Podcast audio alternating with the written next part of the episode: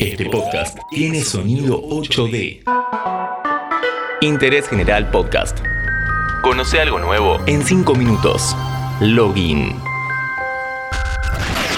Este podcast te lo presenta Ikitoy, la marca de juguetes originales para armar. Descubrí una juguetería diferente en www.ikitoy.com. Hola, si hablamos de carreras, Need for Speed es uno infaltable en tu colección de juegos. ¿Qué lo hizo tan popular? ¿Cuáles fueron los mejores? ¿Cómo se reinventó durante casi tres décadas? ¿Hay posibilidad de un remaster? I feel the need, the need for speed.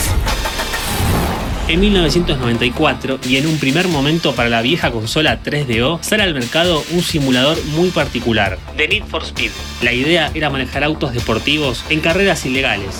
Por ejemplo, podías subirte a un Ferrari 512 TR. Señora, señor- señora, cuidado que lo saco marcha atrás. O un Lamborghini Diablo BT. Qué lindo que suena, ¿viste? Uy, guarda, guarda que viene la cana. Uno de los detalles que lo diferenciaron fue la aparición de la policía. Sonaba una alarma que te indicaba cuán cerca estaba el patrullero hasta que... Bueno, bueno, ya está, ya está. No me queda otra que frenar. Cada vez que te paraba te hacía la multa y después de varias multas te llevaban preso y se terminaba la carrera.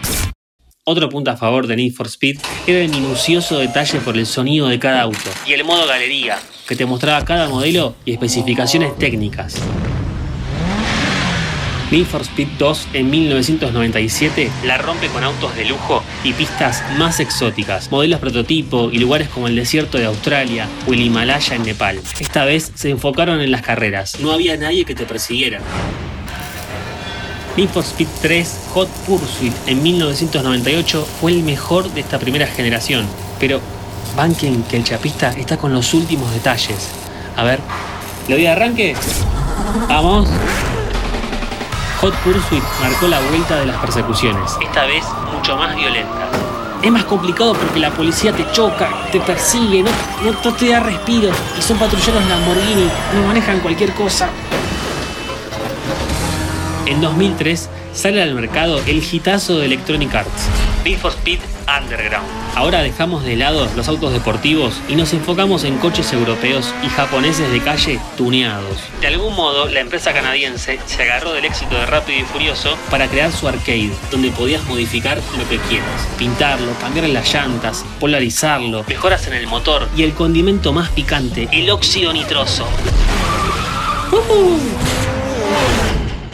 Las carreras eran de noche y en circuitos cerrados. Tu objetivo era ganar reputación en la calle y ser el número uno en las carreras, algo que se repite en las entregas siguientes. En 2004, la secuela Underground 2 ofrece el mismo concepto pero en mundo abierto. Luego Most Wanted y Carbon continuaron con el tuning pero con la ley persiguiéndote. Acá es donde la saga se convierte en una peli de Hollywood. Need for Speed tuvo muchos cambios a lo largo de su historia, tratando de satisfacer la demanda del momento. Pero hay uno que es muy valorado por la crítica. Antes de contarte cuál fue el mejor de toda la serie, te recuerdo que este podcast lo presenta Ikitoy, la marca de juguetes originales para armar. Descubrí una juguetería diferente en www.ikitoy.com.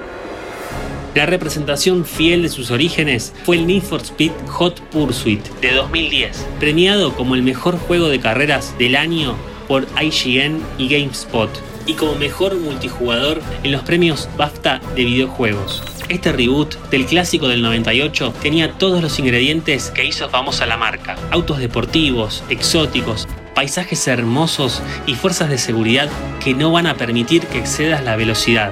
Atención a todas las unidades, estamos en persecución de un Corvette rojo.